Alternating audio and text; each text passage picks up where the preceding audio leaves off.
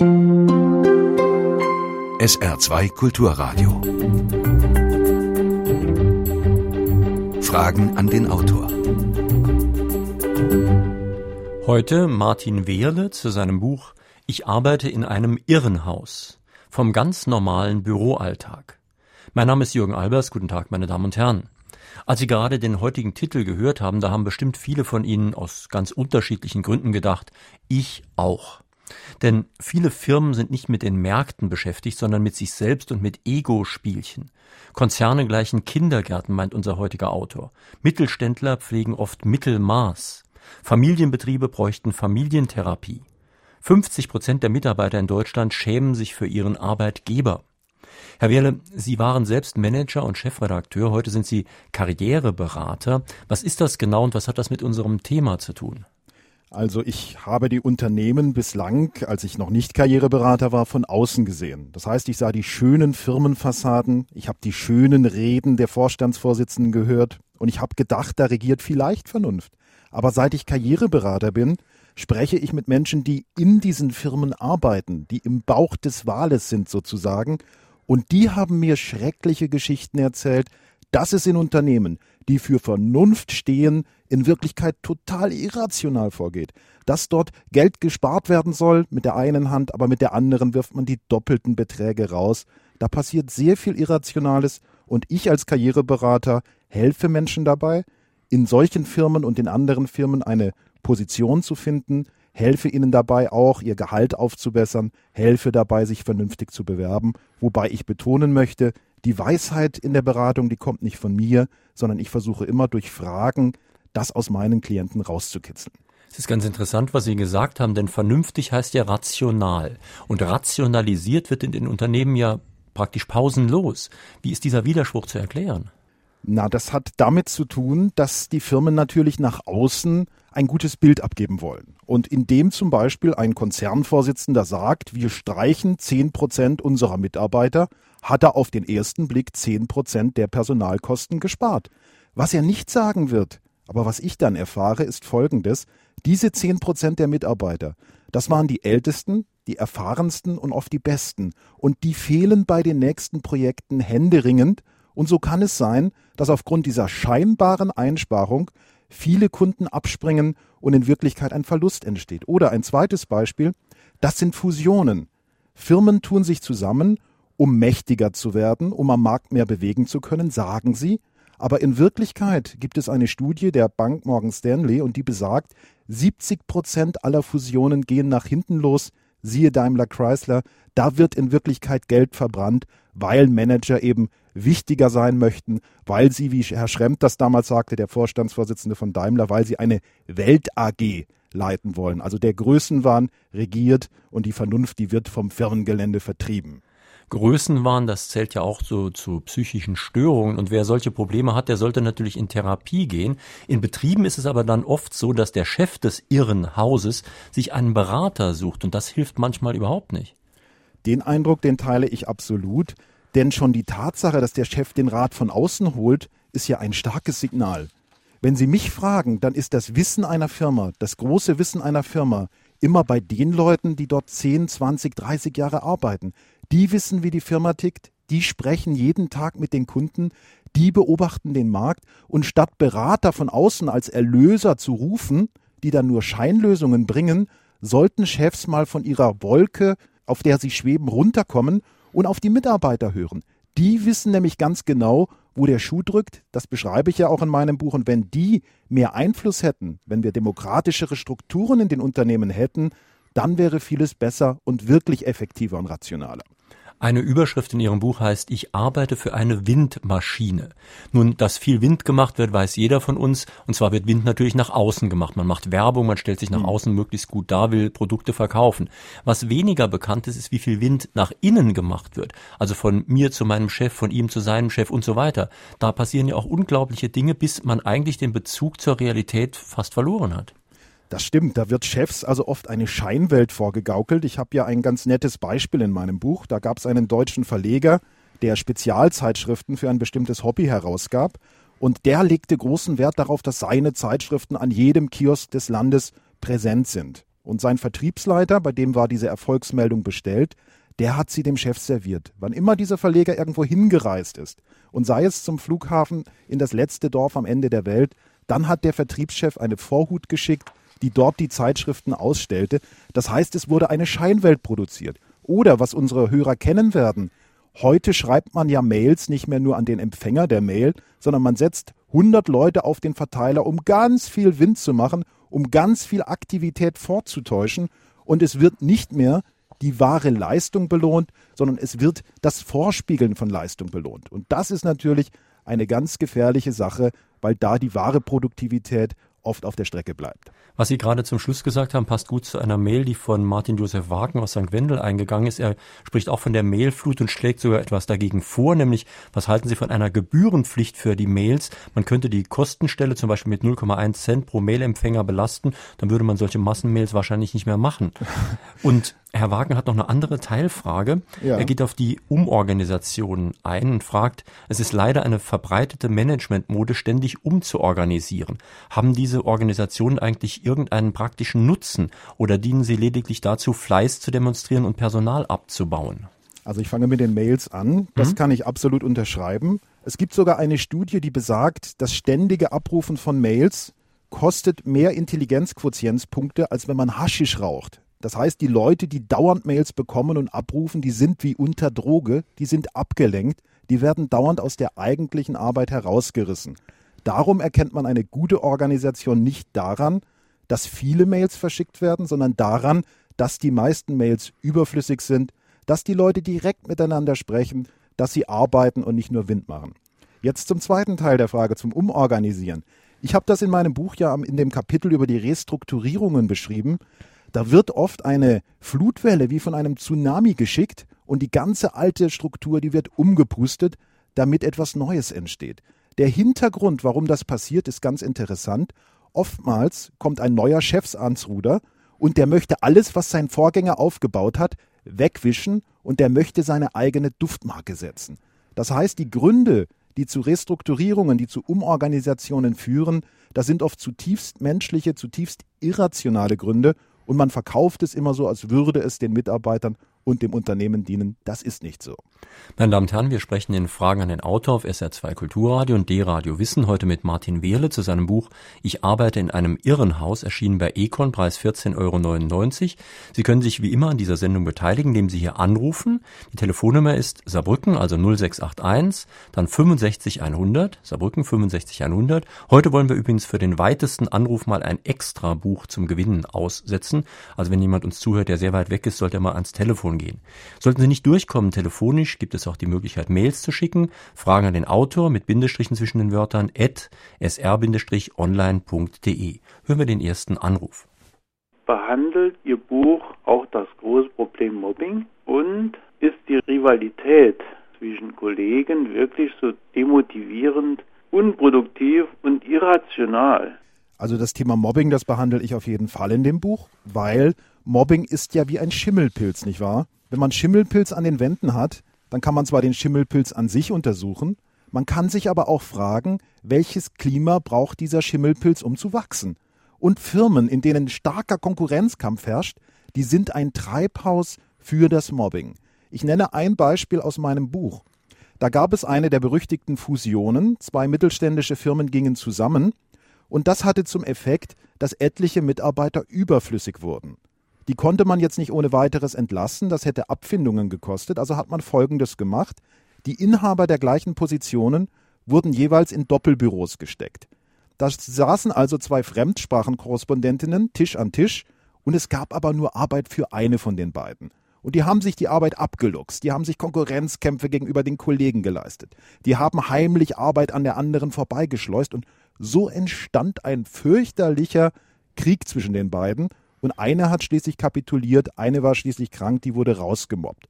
Also Mobbing ist immer dahingehend interessant, dass es in gesunden Kulturen, in Betrieben, wo die Chefs ein Auge haben, wo Menschlichkeit herrscht, da wird es unterbunden, da wird, es, wird das Feuer, wenn es entsteht, ausgetreten.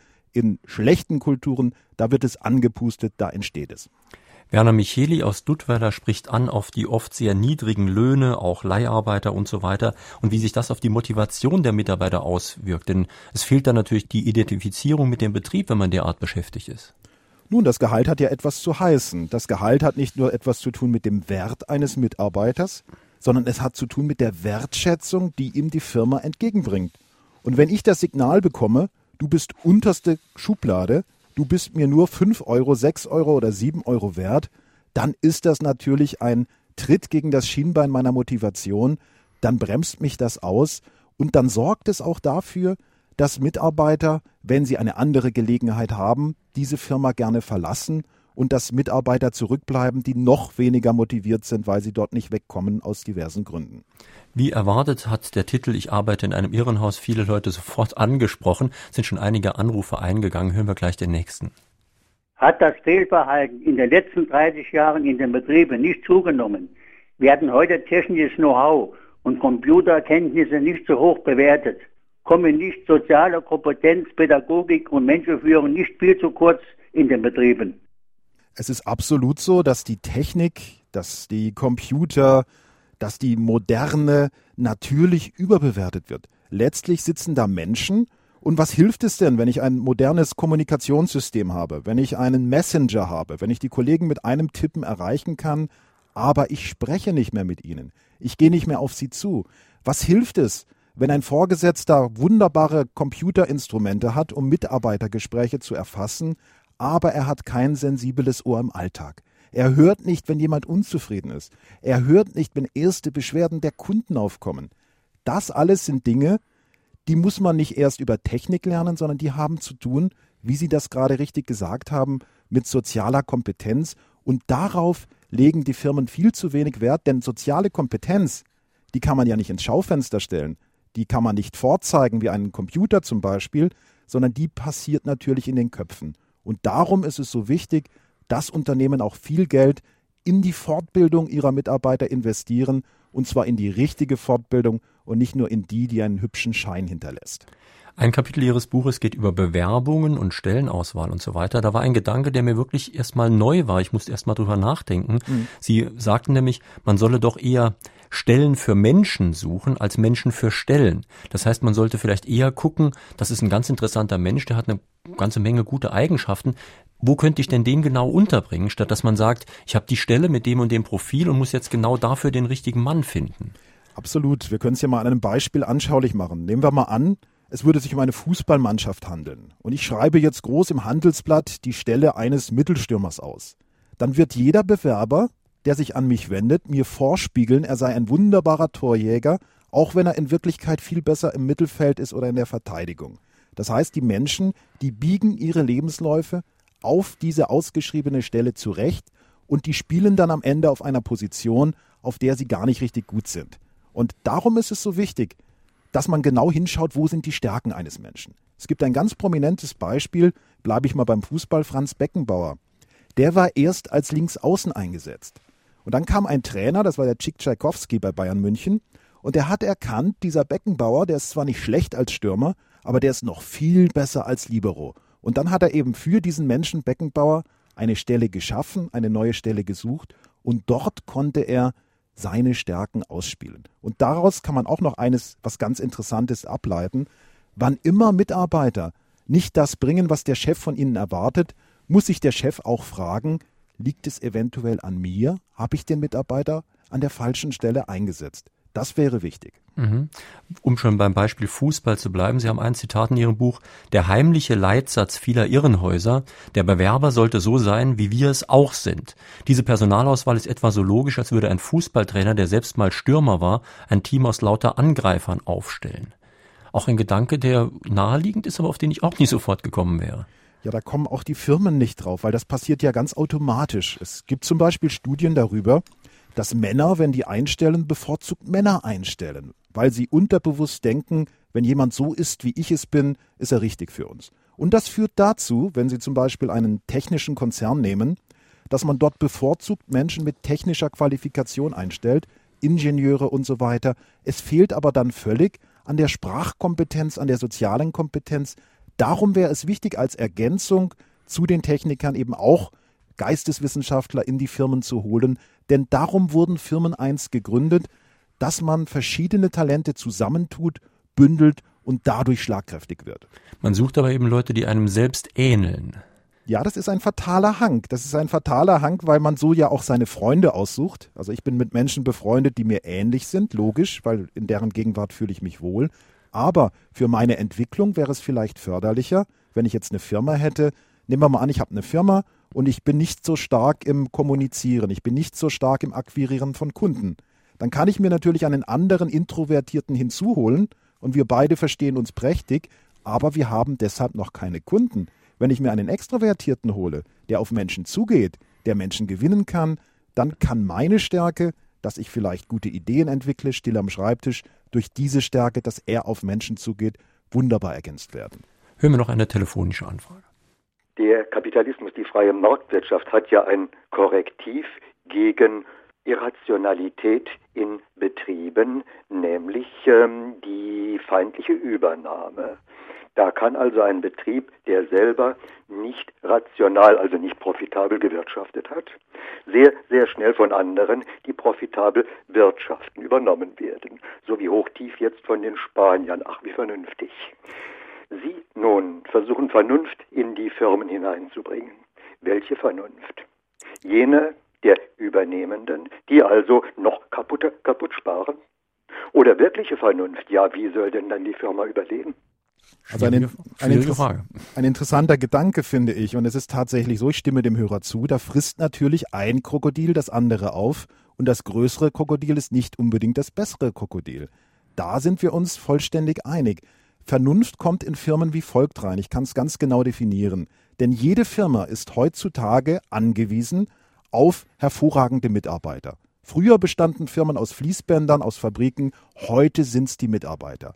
Und wenn wir Mitarbeiter, und da appelliere ich jetzt auch an alle Zuhörer, wenn wir Mitarbeiter uns dieser Macht bewusst werden, wenn wir Irrenhäuser verlassen, wenn wir nach Firmen suchen mit demokratischen Strukturen, wo wir unsere Talente einbringen können, wo wir als Menschen respektiert werden, dann kommt es zu einer Evolution. Und dann werden die Firmen, die unmenschliche Bedingungen bieten, die Firmen, die völlig irrational sind, die Irrenhäuser, die werden am Ende dieser Evolution auf der Strecke bleiben. Nur dieser Gedanke, dass Mitarbeiter Macht haben und nicht nur ohnmächtig sind, der muss sich allmählich erst in den Köpfen festsetzen. Mitarbeiter haben natürlich nur Macht, wenn sie so qualifiziert sind, dass sie auch wirklich gesucht werden. Denn es gibt ja auch unqualifizierte Stellen und viele Konzerne bieten ja bevorzugt unqualifizierte Arbeit an, wo dann eine große Konkurrenz um diesen Arbeitsplatz ist.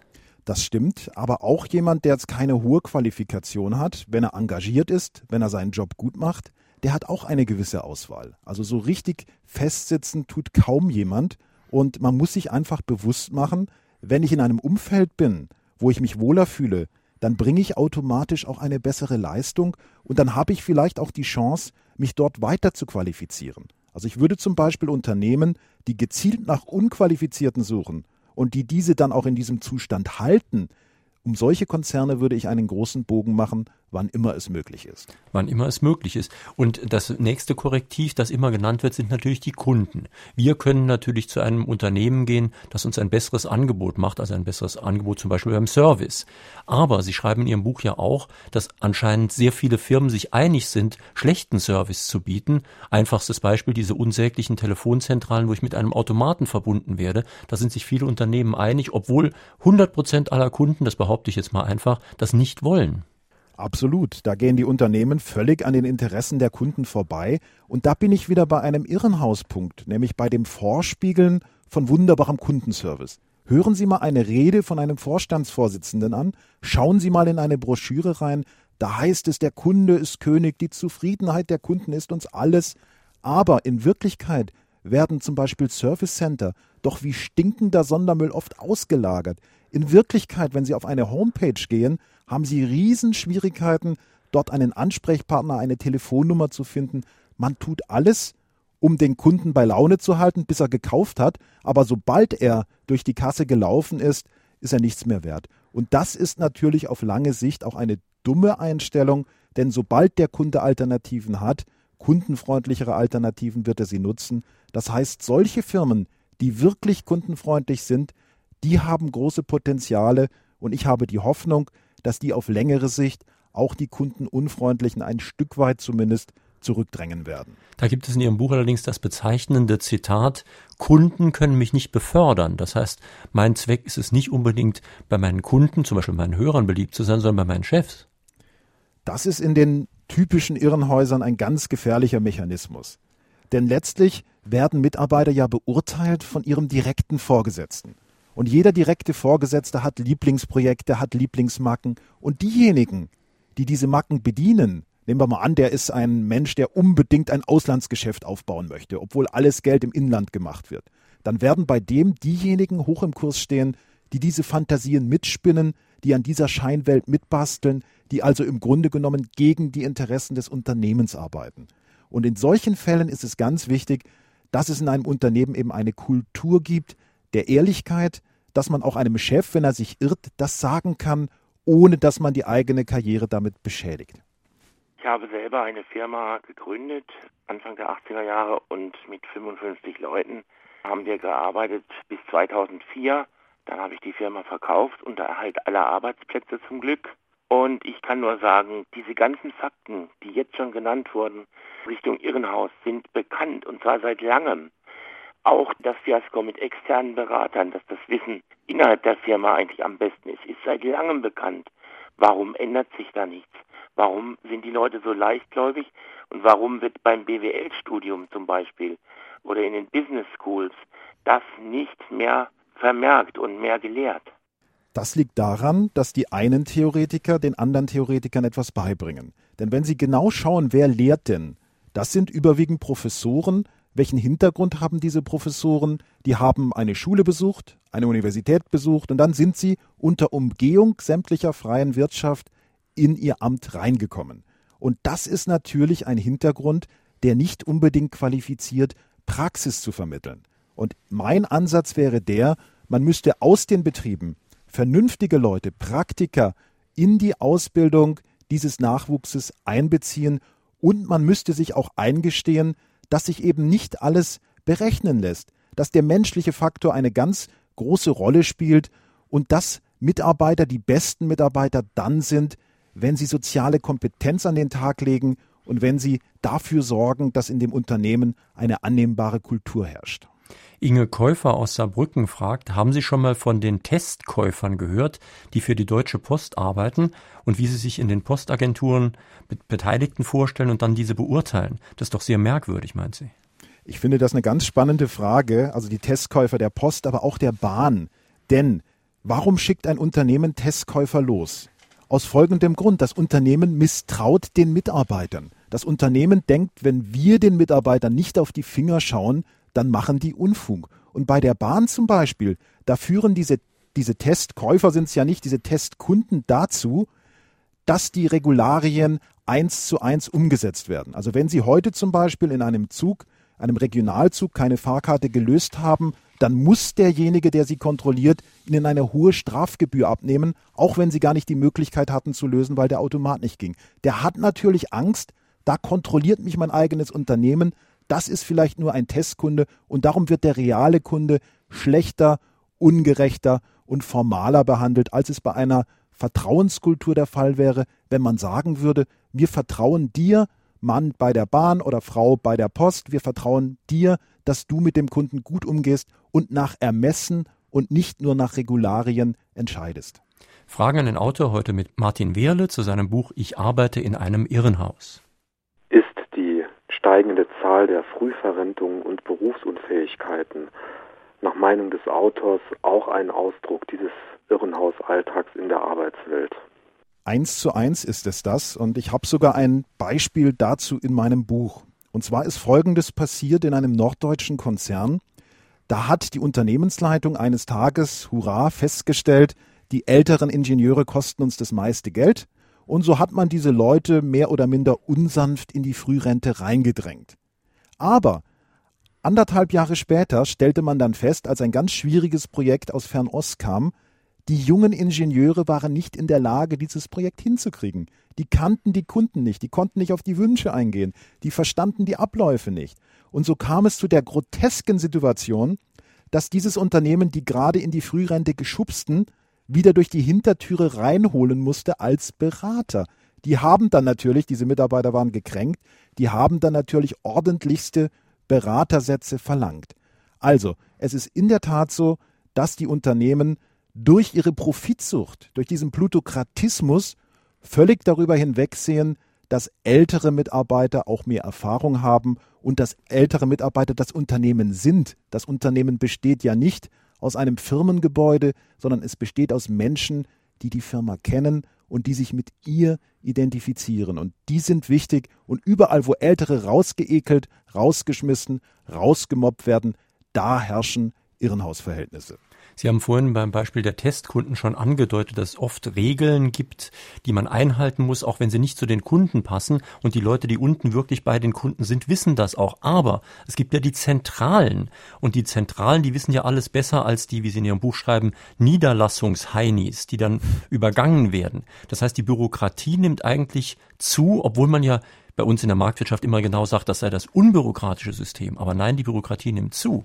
Also die Planwirtschaft in der DDR, die hätte hier wirklich eine ganz ernste Konkurrenz, wenn wir mal genau in die Großunternehmen reinschauen und dort die Wahrheit sehen. Denn es ist ja so kompliziert geworden heute, einfachste Vorgänge zu machen. Beispielsweise, es möchte jemand ein einfaches äh, Produktteil bestellen. Dann muss er das, statt dass er einfach zum Telefon greift und sagt, schick mir mal das Teil, dann muss er das in ein kompliziertes Prozesssystem einpflegen. Wenn er Pech hat, kennt das System den Lieferanten nicht. Da muss er ganz komplizierte, langwierige Wege gehen, bis er schließlich das Ziel erreicht hat. Das heißt, da wird eine ungeheure Planwirtschaft betrieben und wenn mal jemand, der mit dem Kunden zu tun hat, eine Anmerkung hat, dann wird oft er angefeindet und eben nicht die Zentrale ist es, die sich in Frage stellt. Ein Beispiel aus meinem Buch dazu. Es gab eine Filialleiterin eines Elektrohandels und die hat zu kämpfen gehabt mit Reklamationen. Eine Digitalkamera, die als Sonderangebot verkauft wurde, versagte immer wieder. Und einmalige Momente, Einschulungen, Urlaube waren mit einem Schlag ausgelöscht. Und die Kunden, die waren fürchterlich sauer. Die haben gesagt, wir kaufen nie wieder in ihrem Laden ein. Und dadurch ermutigt hat sich diese Frau an einen Bereichsleiter gewandt und hat gesagt, wir müssen diese Kamera aus dem Programm nehmen, wir schaden dem Image unseres Unternehmens. Sie bekam einen Termin bei diesem Mann und dann hat er ihr deutlich gemacht, hören Sie mal her, gute Frau, Sie bekommen Ihr Geld von uns und nicht von den Kunden. Bitte vertreten Sie unsere Interessen. Und damit war sie sozusagen stillgestellt. Ein paar Wochen später hat eine Fachzeitschrift negativ über diese Kamera geschrieben. Da war sie sofort aus dem Sortiment. Das heißt, die Mitarbeiter wurden von der Zentrale fürchterlich missachtet. Norbert Meyer-Wittmann aus Homburg schreibt, haben Sie eine Meinung zur idealen Größe von Firmen? Inwiefern könnte man Firmen auf eine mehr menschliche Größe reduzieren, indem man Firmen lediglich miteinander vernetzt, statt sie gleich zu verschmelzen? Also je größer eine Firma ist, tendenziell, desto sachlicher wird sie, desto weniger wiegt die Meinung und wiegt äh, das Befinden des Einzelnen. Also wenn Sie einen ganz großen Konzern vor Augen haben, 10.000, 15.000 Mitarbeiter, da ist der Einzelne natürlich absolut ersetzbar. Und man gestaltet Stellen heutzutage so, dass, wenn ein Mitarbeiter wegfällt, er sofort durch den nächsten ersetzt werden kann. Das ist in kleineren Unternehmen nicht der Fall. Also wenn Sie jetzt in einem mittelständischen Unternehmen oder gar in einem Familienbetrieb eine wichtige Funktion innehaben und äh, Sie haben Wissen, Sie haben Erfahrung, dann kann man sie nicht ohne weiteres austauschen. Insofern finde ich den Gedanken, dass Firmen kooperieren, dass Firmen Netzwerke bilden, statt gleich zu verschmelzen, den finde ich viel besser, zumal ja bei jeder Fusion es immer einen gibt, der frisst und einen, der gefressen wird. Und wenn Sie zu denen gehören, die gefressen wurden, dann sind Sie ohnehin Mitarbeiter zweiter Klasse und das ist dann kein schönes Gefühl. Noch eine telefonische Frage an den Autor. Sind Sie nicht auch der Meinung, dass die ganze Republik etwas irregeleitet ist? Schulden machen, Umweltschutz, nur wenn damit Geld zu verdienen ist, Kriminelle immer wieder laufen lassen und so weiter. Also der Irrsinn, der ist natürlich kein Phänomen, das auf einer Insel der Firmen vorkommt und rundherum brandet die Vernunft. Nein, nein, das ist schon ein gesamtgesellschaftliches Phänomen, aber es gibt natürlich Treibhäuser für den Irrsinn. Und wenn ich von Firmen spreche, wenn ich sage, meine Firma ist ein Irrenhaus, dann meine ich damit natürlich auch politische Parteien. Politische Parteien sind ja auch Firmenzentralen sozusagen. Und was dort passiert, ist auch oft vollständig irrational. Und während man so tut, als würde man dem Wohle der Republik dienen, dient man oft nur dem kurzfristigen Blick auf die Wählerstimmen. So kommt es, dass Parteien ihre Meinung wechseln. Und so ist es auch bei den Firmen. Die hängen ihr Fähnchen gerne in den Wind. Und oftmals, um noch ein Beispiel aus meinem Buch zu benennen, oftmals ist es zum Beispiel wichtiger, einen Auftrag abzuschließen, bevor die Quartalszahlen ermittelt werden, auch wenn man einen Riesenrabatt gibt und das Ganze lohnt sich nicht, als den Auftrag danach anzunehmen, wenn er nicht mehr in die Quartalszahlen reinfällt. Also ganz kurzfristiges Denken statt Nachhaltigkeit, wie man sie früher gelebt hat in Familienbetrieben. Ein Hörer aus dem Saarland, der mit guten Gründen bittet, dass sein Name nicht genannt wird, fragt, was bringt eine Firma dazu, im 21. Jahrhundert noch Arbeitnehmer, die ihre Arbeit ganz überwiegend durch konzentrierte Denkleistung erledigen müssen, aus Büros mit zwei bis drei Personen herauszureißen und in Großraumbüros mit 15 Leuten und mehr zu stecken, wo es aufgrund der Arbeitsaufgaben der einzelnen Kollegen fast im Minutentakt zu Störungen kommt. Was kann man dagegen tun? Also der Hintergrund ist ganz einfach. Äh, das Großraumbüro hat für die Firma mehrere scheinbar positive Effekte. Denn erstens, man kann natürlich wie bei der Hühnerhaltung mehrere Einzelexemplare auf kleinerem Raum hältern. Und zweitens, die Mitarbeiter, die werden ja gegenseitig zu Blockwarten, nicht wahr?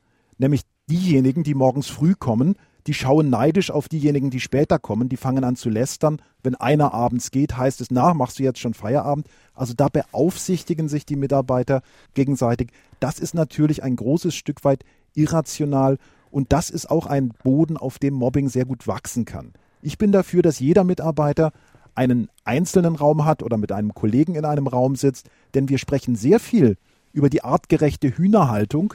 Ich würde mich gerne einmal unterhalten über die artgerechte Mitarbeiterhaltung. Das wäre nämlich auch ein wichtiges Thema. Zu diesen Großraumbüros passt gut eine Frage von Thorsten Bose aus Schmelz. Der spricht auf den Zusammenhang zur Müdigkeit und Depression an und meint, das könne auch daran liegen, dass oft zu wenig Sonnenlicht da ist. Man könnte vielleicht mit Tageslichtlampen etwas dagegen tun. Was meinen Sie? Lichttherapie oder was sollte man tun? Ich glaube, das Licht spielt sicherlich eine Rolle, aber meine These ist die, dass Niedergeschlagenheit, dass Müdigkeit immer etwas zu tun hat mit einer Firmenkultur. Ich werde oft gefragt von Menschen, die sich bewerben wollen in einer Firma, wie kann ich herausfinden, ob es mir da gut gehen wird oder schlecht gehen wird? Und da gebe ich einen ganz banalen, aber sehr wirkungsvollen Tipp. Ich sage nämlich, probieren Sie einmal Folgendes.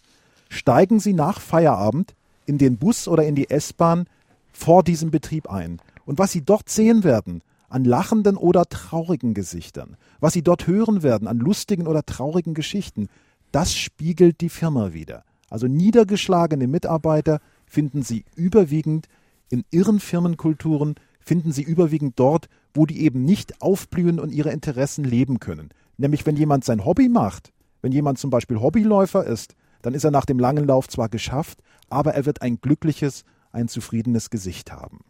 Es ist ja ganz interessant, dass es im Management und überhaupt in der Wirtschaft auch richtige Moden gibt. Und eine Mode, die Sie in Ihrem Buch beschreiben, ist die, dass mal jemand auf die durchaus erstmal einleuchtende Idee gekommen ist. Wir schmeißen jedes Jahr, sagen wir mal, die 15 schlechtesten Prozent raus an Mitarbeitern. Und dann muss es ja eigentlich logischerweise im Betrieb immer besser gehen. Jedes Jahr werden die 15 schlechtesten entlassen, neue reingenommen. Folglich werden wir irgendwann ein Personal das alles ganz fantastisch ist. Das ist wieder so eine schöne Fassadenideologie, dass man denkt, dadurch wirklich die Besten auszusortieren. Aber erstens, erstens, wenn ich mir vornehme, 15 Prozent rauszuwerfen, dann muss ich ja auf die Schwächen der Mitarbeiter schauen. Da muss ich schauen, wer hat wo eine Schwäche. Und wenn ich auf Schwächen schaue, dann entdecke ich auch Schwächen. Ein guter Chef macht es umgekehrt. Ein guter Chef schaut, wo haben meine Mitarbeiter ihre Stärken und wie kann ich sie in diesen Stärken fördern. Da ist das Auge auf einen ganz anderen Punkt gerichtet. Und der zweite Effekt, der vollständig übersehen wird, ist folgender. Was passiert denn mit den Mitarbeitern, die vielleicht in der Firma bleiben dürfen? Was passiert denn mit denen, wenn die wissen, ich kann als nächster dran sein? Die sitzen doch gelähmt da, wie das Kaninchen vor der Schlange. Die haben doch nicht mehr den Mut, selber zu entscheiden. Das sind nur noch Marionetten, die auf Zug funktionieren, nur um Fehler zu vermeiden. So stürzt man Leute in die Angst und auch in die Verzweiflung. Und das machen Unternehmen, die gut sind, mit Sicherheit nicht. Die sollten eher schauen, wie kann ich Mitarbeiter, deren Leistung mir noch nicht gefällt, wie kann ich die unterstützen, wie kann ich die fördern, dass sie die gewünschte Leistung erbringen. Als ich dieses Kapitel gelesen habe über den Irrsinn im Management und auch unter über Psychopathen in Führungspositionen und so weiter, äh, da musste ich an Horst Eberhard Richter denken. Der hat ja mal schön beschrieben die Flucht nach oben. Das heißt, man flieht nach oben, um keine gleichberechtigten Beziehungen mehr haben zu müssen. Ja, das haben schon sehr viele große Psychologen aufgegriffen. Also bei Jung findet sich zum Beispiel auch einiges darüber, dass es sich ein Stück weit um eine Selbstflucht handelt. Also Menschen erleiden als Kinder in der Jugend narzisstische Kränkungen, wie man das nennt. Das heißt, die werden geärgert, äh, die werden von größeren Kindern geschlagen und bei denen verfestigt sich der Wunsch, eines Tages, da möchte ich das Sagen haben und mir nichts mehr sagen lassen. Und so leben die dann diesen Komplex aus, indem sie mit großem Ehrgeiz in diese Chefposition streben und das ist natürlich ein ganz großes Risiko, denn Menschen, die so machtfixiert sind, Menschen, die so viel Einfluss ausüben wollen, die machen oft Muskelspiele, die schieben oft Dinge an, die unnötig sind, die ekeln oft Mitarbeiter raus, die man noch gebrauchen könnte. Und vielleicht noch eine Zahl dazu. Der Anteil der Psychopathen unter den Managern, unter den Chefs ist um ein Achtfaches höher als unter der Normalbevölkerung. Also da gibt es wirklich Studien, die das belegen. Es ist ziemlich gefährlich zu sagen, dass Sie in einem Irrenhaus arbeiten. Dann kann es Ihnen nämlich passieren, dass Sie plötzlich in einem Unternehmensberater haben, der in Wahrheit Irrenarzt ist, neudeutsch Psychiater. Und dann haben Sie den Zustand, dass Mitarbeiter plötzlich zu echten Irren werden. Und dann haben Sie letztendlich ein echtes Irrenhaus, manchmal in der ganzen Stadt. Das ist nämlich der Stadt Saarbrücken passiert und Henkel Düsseldorf mit Total Innovation Management. Ja, darüber haben wir ja gesprochen. Es ist natürlich keine Lösung, dass man Berater von außen ruft und von ihnen dann die absoluten Erfolgsrezepte gegen den Irrsinn erwartet. Aber es ist doch auch keine Lösung, dass man die Augen zumacht, dass man den Irrsinn nicht kommentiert, nur aus Angst, dass der Irrsinn noch größer wird. Ich glaube, man muss unbedingt wenn irrsinnige Strukturen vorherrschen, Wege suchen, wie man diese Strukturen beseitigen kann. Und da kommen wir jetzt ja auch schon zur Praxis. Was kann ich denn als Mitarbeiter tun, um etwas zum Positiven zu verändern? Ein ganz gutes Mittel ist es erstens, dass ich konkrete Vorschläge mache. Also nicht nur sagen, ich finde es total blöd, dass in unserem Unternehmen immer die Meinung der Mitarbeiter nicht gehört wird, sondern einen ganz konkreten Vorschlag machen. Ich habe im Kundengespräch Folgendes festgestellt, die Firma hätte folgenden Vorteil, wenn wir so und so vorgehen würden. Wenn ich das so verpacke, als Vorschlag, habe ich deutlich bessere Chancen, als wenn ich den Irrsinn explizit anspreche und kritisiere. Haben Sie festgestellt bei Ihren Recherchen, ob es signifikante Unterschiede gibt, ob der Chef in der Firma eine Frau oder ein Mann ist? Da gibt es absolute Unterschiede, weil das Gehabe von Männern, das Statusgehabe von Männern das ist natürlich viel ausgeprägter als bei den meisten Frauen. Nicht wahr? Männer, die trommeln sich gerne auf die Brust, so wie ein bisschen wie der Brüllaffe und die machen Muskelspiele, indem sie eben größenwahnsinnige Aktionen starten, indem sie Fusionen angehen, indem sie Märkte stürmen, die eigentlich gar nicht zu stürmen sind, weil man da nichts verdienen kann. Und da sind Frauen deutlich aufgeräumter. Frauen ich will ja jetzt nicht Maggie Thatcher ansprechen, aber ich bin da nicht so ganz sicher. Ja, es gibt natürlich Ausnahmen. Es gibt Frauen, die wurden durch die Männerkultur gezüchtet. Das sind dann Imitate von Männern. Da gebe ich Ihnen vollständig recht, da gibt es Beispiele. Aber die meisten Frauen, die ich auch berate, die ich kenne, die funktionieren anders, weil sie mehr auf die Effektivität einer Entscheidung achten als auf den Statuswert. Also gucken Sie zum Beispiel das Thema an. Es gibt ja alberne Kämpfe in den Firmen. Zum Beispiel, wer darf sein Auto am nächsten am Firmengebäude parken. Da machen Männer Riesenkämpfe, dass sie, wenn sie in der Hierarchie weit oben stehen, direkt neben der Firma parken dürfen. Frauen meiden diese Sandkastenspiele oft und das ist klug.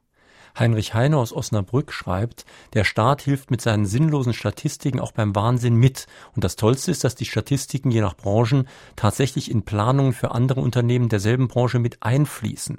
Diese Statistiken rauben wertvolle Zeit, Monat für Monat, und die Formulare ändern sich jährlich, sodass man jedes Jahr neu umdenken muss beim Ausfüllen. Das gilt für sehr viele Bereiche. Also wenn in Deutschland jemand eine Firma führt oder gar eine Firma gründen möchte, ich weiß, wovon ich rede, denn ich leite ja eine Firma, der hat mit einer riesigen Bürokratie zu kämpfen. Und diese Energie, die in diese Bürokratie reinfließt, die fehlt natürlich am anderen Ende, die fehlt bei der Arbeit für den Kunden, die fehlt beim Entwickeln von Ideen. Und insofern glaube ich, ein guter Schritt, um den Irrsinn in Firmen zu senken, wäre, die Vorgaben für Firmen so zu gestalten, dass sie weniger Bürokratie beinhalten, aber durchaus einen gesetzlichen Rahmen. Ich bin nicht der Meinung, dass man die Märkte sich selbst überlassen darf, denn dann, das habe ich vorhin gesagt, frisst das brutalste Krokodil die kleineren Krokodile auf. Damit wird es nicht friedlicher. Nun bin ich ja hier beim Saarländischen Rundfunk Sachbuchredakteur und ich bekomme fürchterlich viele Bücher für Manager und solche, die es werden wollen, auf den Tisch. Manches unglaublich banal. Also ich habe bei Ihnen das Zitat gefunden, der Erkenntniswert sei oft nur knapp über einem Dieter Bohlen-Spruch. Das kann ich wirklich bestätigen. Nur die Frage ist, diese ganzen Manager, lesen die die falschen Bücher? Lesen die überhaupt keine Bücher? Glauben die, die wissen schon alles? Dazu gibt es auch eine interessante Studie. Der durchschnittliche Manager in Deutschland liest überhaupt keine Bücher mehr. Also über 50 Prozent der deutschen Manager lesen niemals ein Buch und wenn dann ein Buch doch gelesen wird, dann sind es oft so sogenannte Fabeln. Das heißt, der Managementfabeln, da werden in Geschichten über Tiere Dinge berichtet, die wirklich auf der Hand liegen. Also Mäuse suchen nach Käse, die Mäusestrategie und finden keinen Käse mehr und kommen dann auf die umwerfende Idee, mal woanders zu schauen. Und das lesen Manager, das ist ein Placebo. Danach meinen sie, jetzt habe ich wirklich was über Führung gelernt. Das ist aber nicht so. Es gibt wirklich gute Führungsbücher und die muss man sich als Manager einmal vornehmen. Da muss man sich auch immer wieder kritisch hinterfragen und so kann man sich dann auch entwickeln, wenn die Haltung stimmt, wenn man eben auch ein Stück weit selbstkritisch ist. Wer sagt, ich bin der Größte, der Beste, weil ich in der Hierarchie oben stehe, der meint, er habe nichts mehr zu lernen und der ist somit verloren.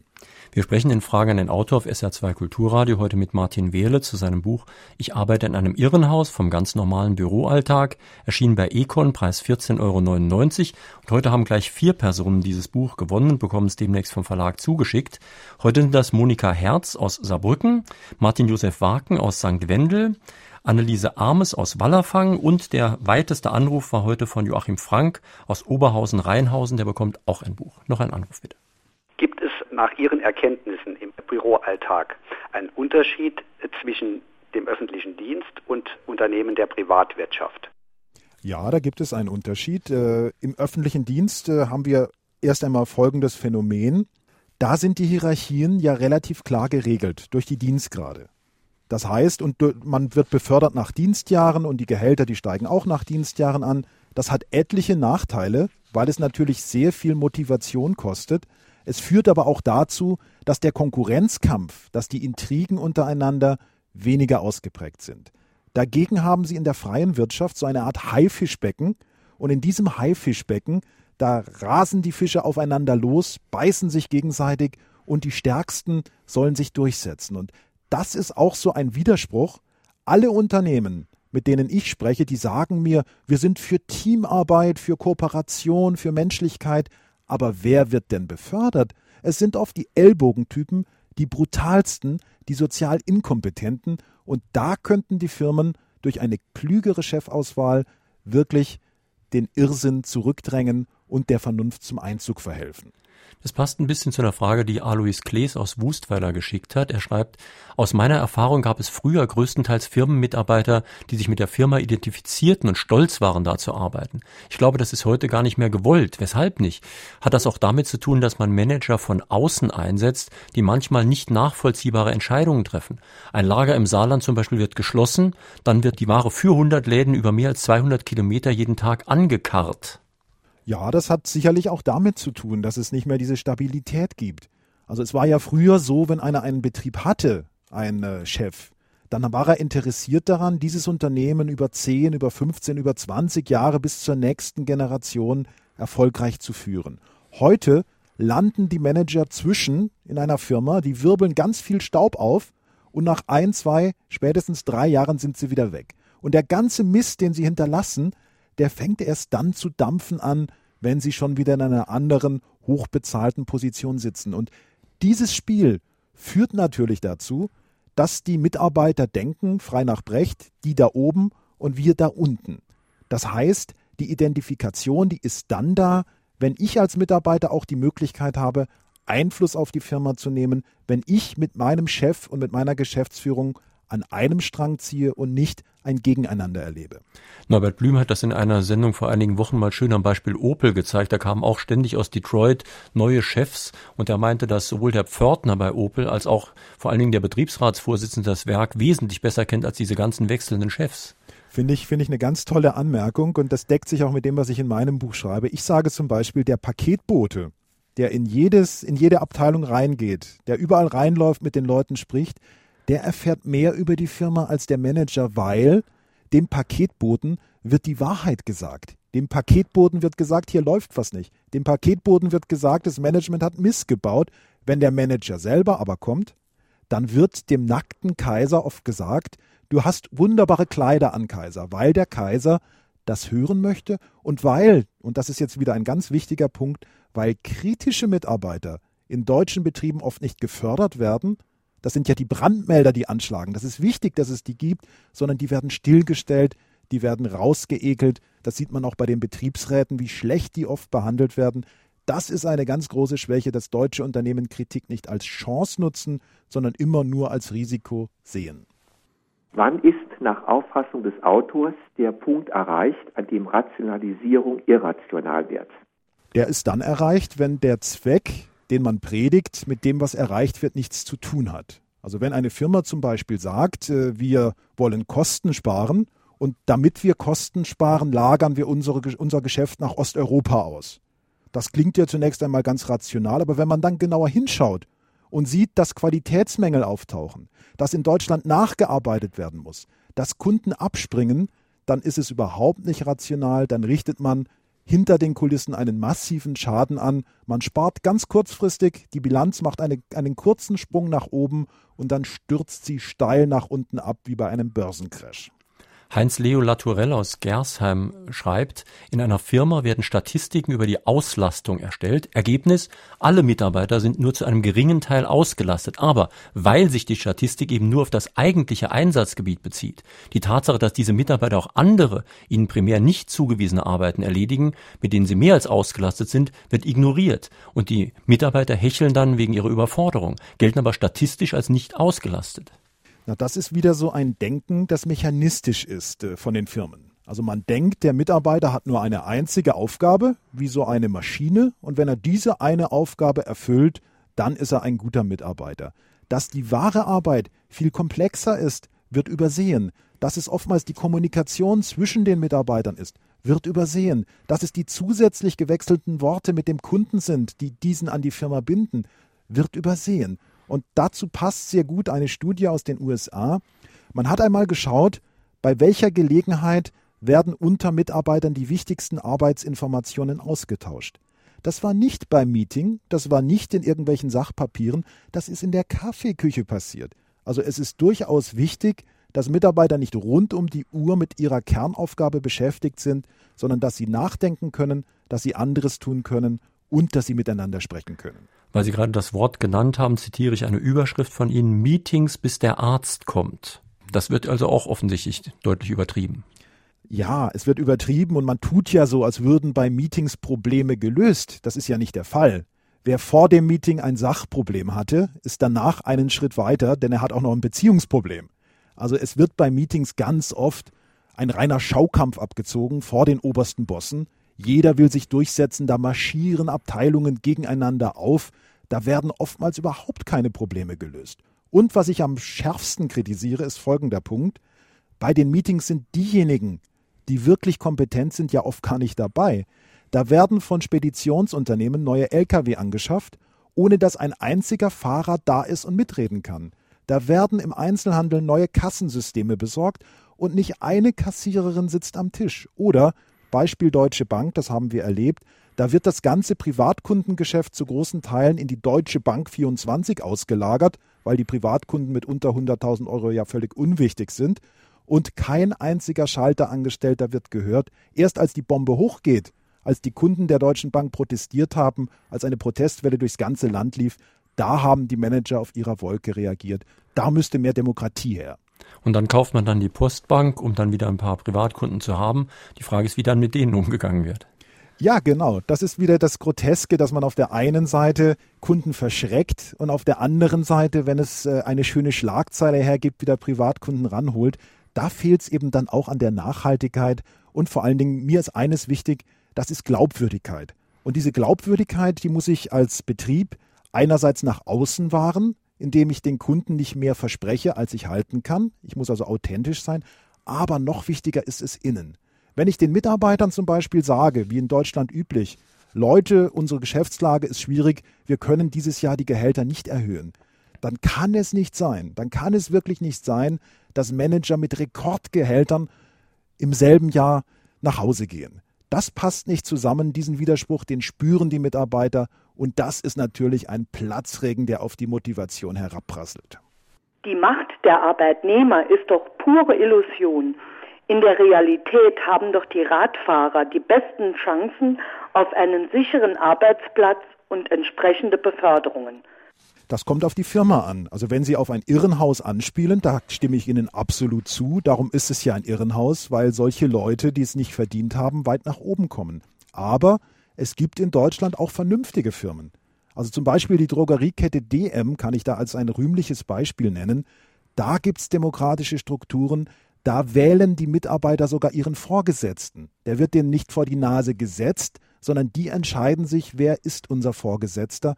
Und solche Strukturen brauchen wir häufiger.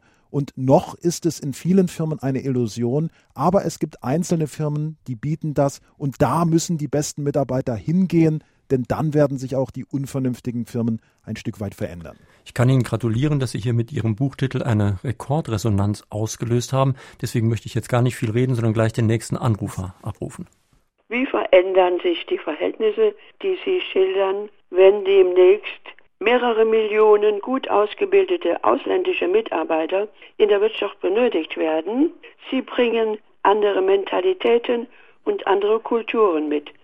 Das kann sich positiv oder negativ auswirken. Das hängt dann von der einzelnen Firma ab. Also ich glaube nicht, dass die andere Kultur, die kommt, eine Gefahr ist, sondern ich glaube, dass eine vielfältige Kultur, eine Kultur, die viele Einflüsse aufnimmt, eine gute Kultur ist, weil sie sich eben nicht abriegelt, weil sie sich nicht verschanzt, sondern weil sie sich öffnet. Man muss aber darauf achten, auch bei den Löhnen, dass da nicht mit zweierlei Maß gemessen wird und dass auch der einheimische Arbeitnehmer, der hier den Beruf gelernt hat, genauso die gleiche Chance hat wie der, der aus einem anderen Lande kommt.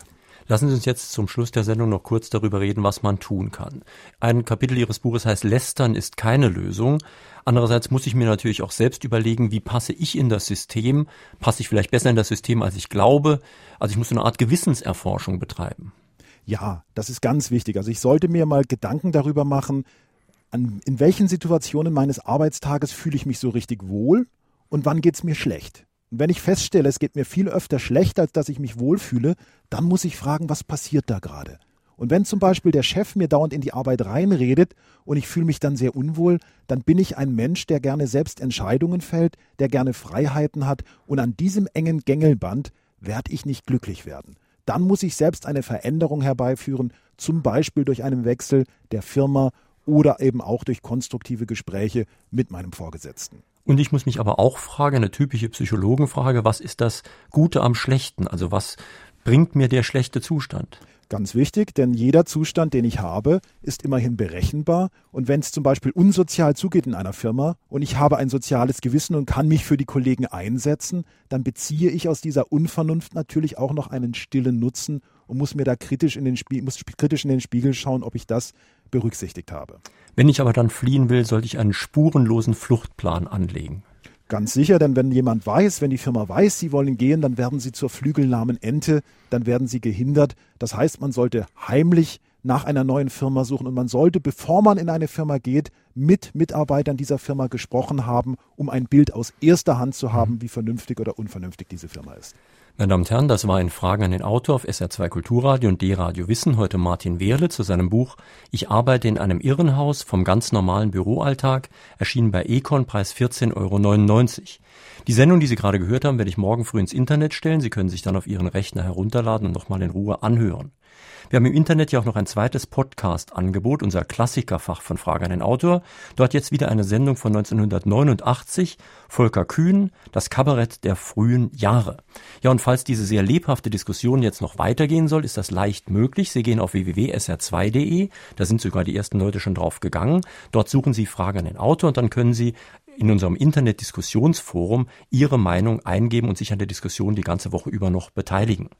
Hier auf SR2 Kulturradio folgt jetzt gleich das Konzert.